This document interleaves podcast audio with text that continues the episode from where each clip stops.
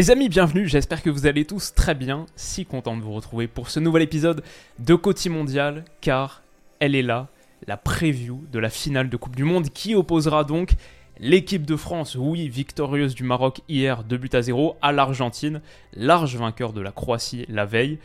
La finale de Coupe du Monde, c'est dans quelques jours, c'est dans trois jours, et les Bleus y seront. Qui l'aurait cru, qui l'aurait pensé Mais face à eux, dans la perspective de conquérir un nouveau titre mondial, une troisième étoile, il y a l'Argentine, ça va être un match extraordinaire pour boucler ce qui a été une Coupe du Monde sportivement sur le terrain, vraiment vraiment mémorable. Euh, on aura peut-être un final en apothéose. Voilà, cette preview finale de Coupe du Monde, elle arrive comme d'habitude, vous le savez, elle est toujours sponsorisée par BetClick, mon partenaire. Vous avez accès à leur offre de bienvenue qui est ici. Il y a le lien en commentaire en description aussi pour y accéder. Tout ça, c'est avec le code promo Willou à l'inscription et je détaillerai tous les éléments de prévention en fin de vidéo. On est parti donc sur ce France-Argentine, première chose à dire, c'est que c'est le duel pour la troisième étoile. Pour les Bleus, après 98 et 2018, ce serait donc la troisième Coupe du Monde. Pour l'Argentine, après 78, l'époque de Kempes, la première de Passarella, et 86, évidemment, celle de Diego. L'équipe de France, avec une victoire, deviendrait la première sélection à réaliser le back-to-back, deux Coupes du Monde consécutives, depuis le Brésil 1962. Ça fait 60 ans qu'un pays n'a pas conservé sa couronne mondiale. Pour l'Argentine, l'idée, c'est plutôt 36 ans sans remporter le mondial, deux générations d'Argentins qui n'ont jamais vu leur pays soulever le trophée. Ça fait beaucoup. Par contre, à part les très très jeunes, quasiment tout le monde a vu l'Argentine perdre la finale de 2014. Donc c'est aussi la perspective de prendre sa revanche pour beaucoup qui restent sur cette énorme frustration. On peut ajouter 90 aussi, l'Argentine finalement reste sur deux finales de Coupe du Monde perdues, ces deux dernières les deux perdues. Au niveau individuel, il y a bien sûr un destin qui ressort plus que tout, celui de Léo Messi. En pré-tournoi, j'avais fait cette vidéo. Qui joue le plus gros sur ce mondial? Neymar, Cristiano Ronaldo ou Léo Messi Bon bah on y est, on a un de ces trois-là en finale de Coupe du Monde. Non seulement Messi joue pour sa première Coupe du Monde, la première Coupe du Monde de sa carrière, de sa vie, mais il joue aussi le dernier match de Coupe du Monde de sa vie. Il l'a encore répété il n'y a pas si longtemps que ça, il n'y aura plus de Coupe du Monde, il ne sera pas là en 2026, plus de matchs de Coupe du Monde pour Messi après celui-ci. C'est la dernière fois qu'on le voit en Coupe du Monde. Est-ce qu'on se rend vraiment compte de ça?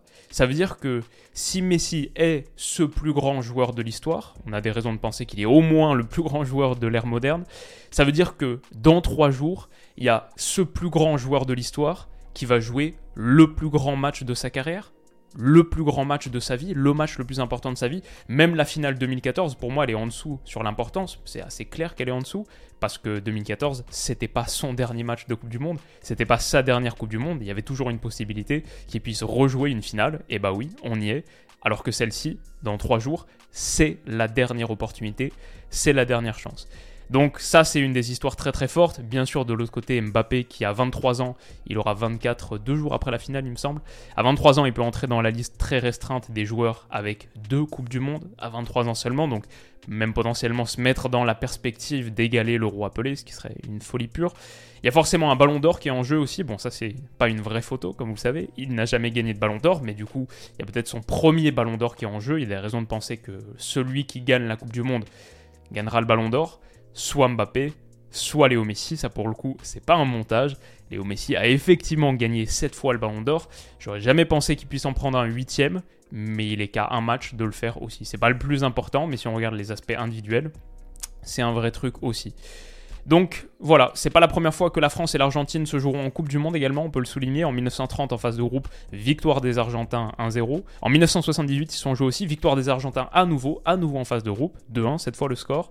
Et puis bien sûr, la troisième fois, c'était en 2018, en huitième, victoire des Bleus 4-3. C'est donc la quatrième fois que les deux nations se rencontreront dans le cadre de la plus grande compétition du monde. Cette fois, on jouera pas en bleu, blanc, rouge d'ailleurs, on jouera la finale comme la finale de 2018, euh, tout en bleu marine. Ok, ça c'est pour grosso modo les éléments narratifs rapides. L'Argentine maintenant, qu'est-ce qu'on peut en dire? Elle revient très très loin, je pense que c'est vraiment la première chose à dire. Dans ma vidéo prono d'avant-tournoi, j'en avais fait mon favori, l'équipe que je voyais gagner le mondial. Bon, finalement, ils en sont pas loin. C'était le cas de beaucoup de monde, hein. c'est pas pour dire que voilà, j'avais raison, beaucoup de monde les voyait comme ça parce qu'ils venaient de gagner la Copa América, ils restaient sur 36 matchs, ils venaient de gagner la finalissima aussi contre l'Italie, ils restaient sur 36 matchs sans défaite, le record du foot de sélection, mais Pourquoi est-ce qu'ils reviennent de si loin alors bah Parce qu'ils commencent leur tournoi avec cette défaite choc 2-1 contre l'Arabie Saoudite. Leur deuxième match de phase groupe contre le Mexique, à la 60e minute, il y a toujours 0-0. Ils sont au bord du précipice, au bord de l'élimination.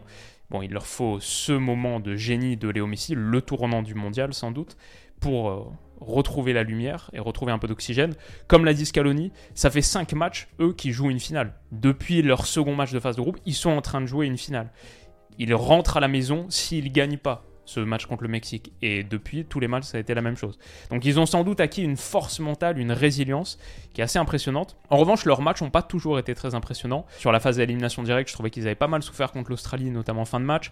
Ils sont passés pas loin du cauchemar contre les Pays-Bas, bien sûr. Mais ils sortent peut-être en revanche de leur meilleure performance de la compétition contre la Croatie il y a quelques jours, il y a deux jours. Et ils ont fini par trouver une ossature assez sympa. Otamendi par exemple fait un bon tournoi. Enzo Fernandez au milieu montre que c'est un sacré joueur. Le tournoi de l'Argentine change aussi à partir du moment où il devient un titulaire.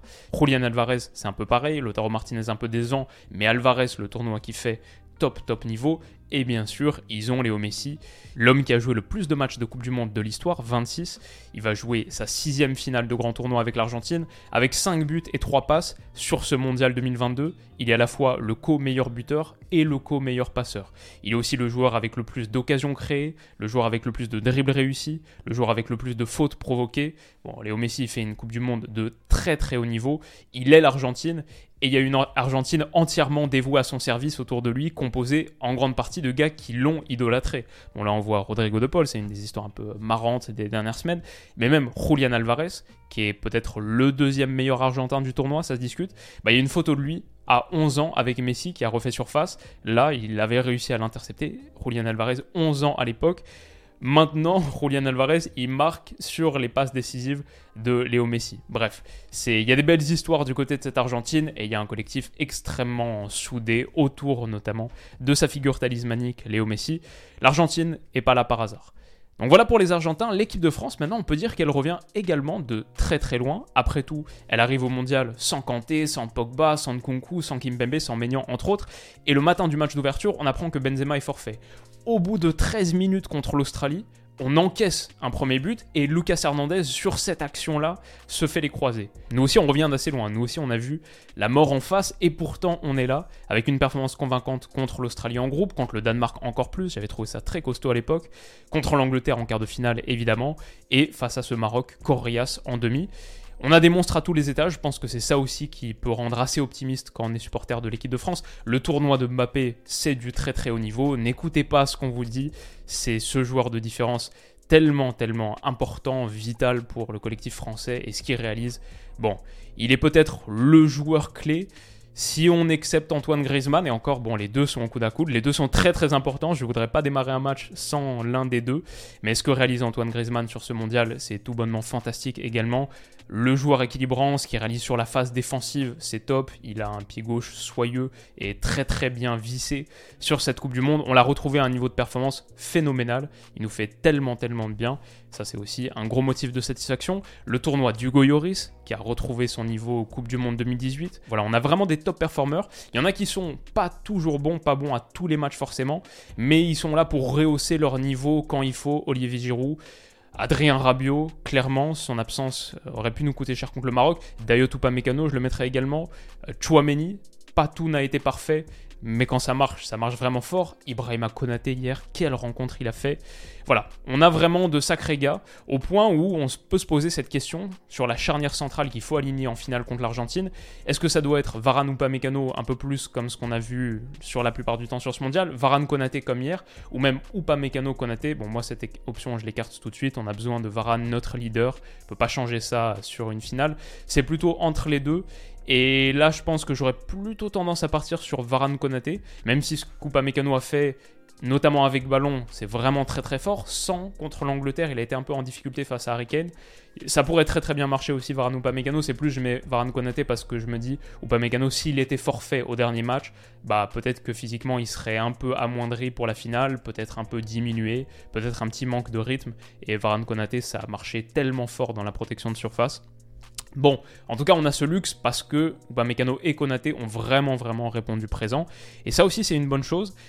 Une dernière question peut-être, est-ce que Rabiot va revenir? Il a été une des clés des Bleus récemment, et la prestation de Youssouf Fofana hier un petit peu mitigé, donc bon, j'espère le voir suffisamment remis pour démarrer contre l'Argentine. Mais voilà grosso modo pour la présentation des deux équipes, mon prono maintenant, qu'est-ce que ça va donner? Euh, C'est compliqué. Si je regarde du côté des cotes, et avec mon partenaire BetClick, comme vous le savez, vous avez accès à l'offre de bienvenue. C'est jusqu'à 100 euros remboursés en free bet, qui sont des crédits de jeu non retirables. Vous y avez accès avec le code promo WILOU à l'inscription. Donc au moment de vous inscrire, vous rentrez le code, ça débloque le bonus de bienvenue et ça m'offre aussi une belle commission à chaque utilisation. Donc, voilà, les paris sportifs, comme je le dis, c'est pas nécessaire, essentiel. On peut très très bien vivre les matchs sans. C'est interdit aux mineurs, évidemment. Jouer comporte des risques. Donc si vous le faites, plutôt des petites sommes, etc.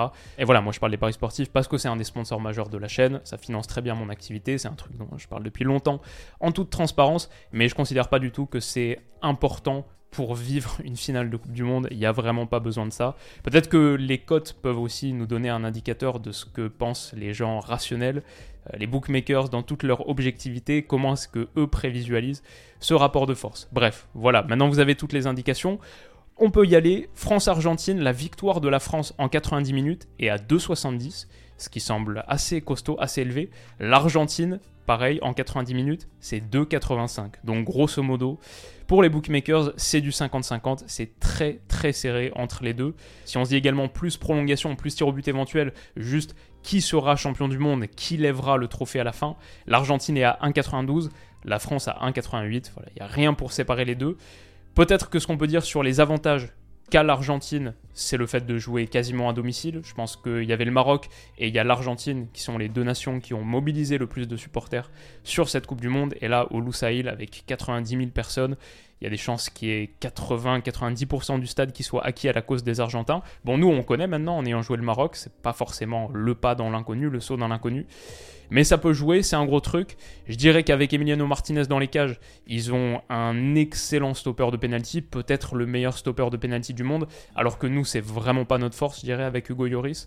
Donc si jamais ça devait aller à une séance de tir au but, ça, ça peut me faire un petit peu peur. D'ailleurs, j'ai regardé, victoire au tir au but de l'Argentine, c'est à 10. C'est pas du tout une issue que j'exclus. Moi, je suis, je sais pas sur quoi partir, hein, pour être honnête. Sur ce match, moi, je vais vous donner mon petit prono comme ça, mais ne vous y fiez pas du tout, n'y accordez aucune importance pour moi, c'est impossible à dire, encore moins avec ma subjectivité, bien sûr, qui est très très forte. Donc euh, voilà, Victoire au tir au but Argentine potentiellement. Si je dois partir moi sur un truc, je vais dire que le style de match que vont nous offrir les Argentins peut plutôt bien convenir à l'équipe de France. La deuxième sélection avec le plus de possession du mondial. L'idée de leur laisser avoir le ballon et les piquer en transition, bon c'est un peu ce qu'on a fait en huitième en 2018. Ça peut nous aider, surtout qu'on sait souffrir. On l'a vu contre le Maroc, contre d'autres, contre l'Angleterre. Finalement, on sait souffrir sans encaisser de buts ou trop de buts. On est aussi assez tueur. Et comme on protège assez bien nos 16 mètres, je me dis que faire mal dans les deux surfaces face à cette Argentine, ça peut être un peu leur kryptonite, même s'ils ont 60-65% de possession. Il faut juste pas que ça aille au tir au but. La dernière qu'on a jouée, bien sûr, on l'a perdue contre la Suisse, et l'avant-dernière, c'était une finale de Coupe du Monde. C'est évidemment un très très mauvais souvenir pour nous. Donc voilà, moi mon petit prono c'est que la France va le faire. Je pense que nonobstant tous les éléments dont on a discuté, je crois que la France a plus de cartouches, plus de munitions, plus d'armes et arrive aussi avec l'expérience de la finale de 2018. Peut-être que ça, ça peut aider quand on sait à quel point les Argentins peuvent être émotionnels, émotifs, parfois un peu trop, péter des câbles. Nous, disons qu'on a cette expérience-là qui peut nous aider. Et je dirais un peu plus de qualité individuelle quand même.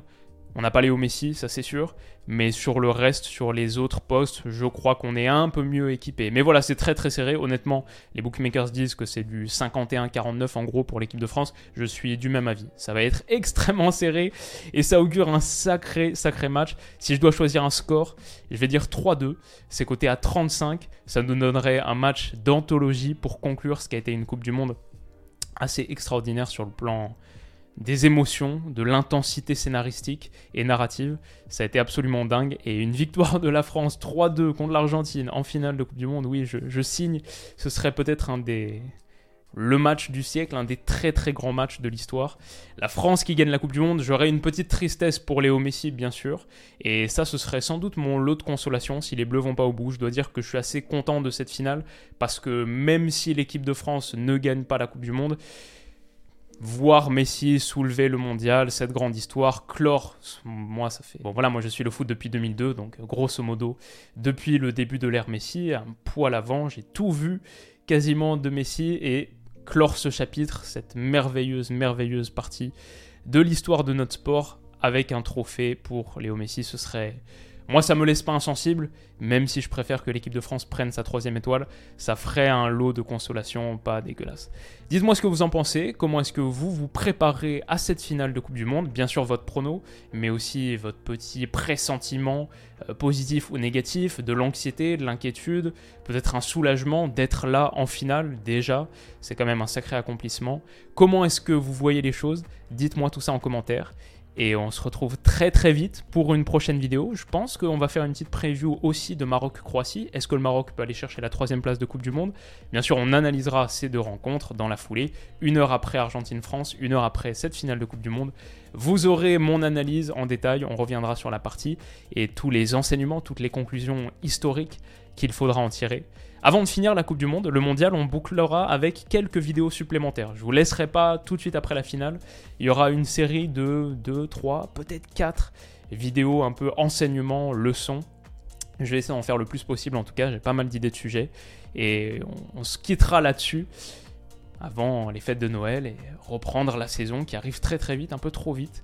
Mais on aura l'occasion de rediscuter tout ça. Prenez soin de vous les amis, merci à vous de votre soutien, franchement les vidéos récemment on a eu des, scores énormes, et avec les scores énormes il y a plein de gens qui connaissent pas trop la chaîne, connaissent pas trop la communauté, bon pas forcément toujours les gens les plus respectueux entre guillemets, je crois c'est un truc normal qui vient avec euh, le volume, avec les chiffres, mais il y a bien sûr ce, core, ce cœur très très solide et très très étendu, vaste, de personnes qui sont euh, vraiment euh, top et je crois qu'on on peut être fier de ce qu'on a construit ici. On a vraiment une super communauté et j'ai adoré vivre la Coupe du Monde avec vous.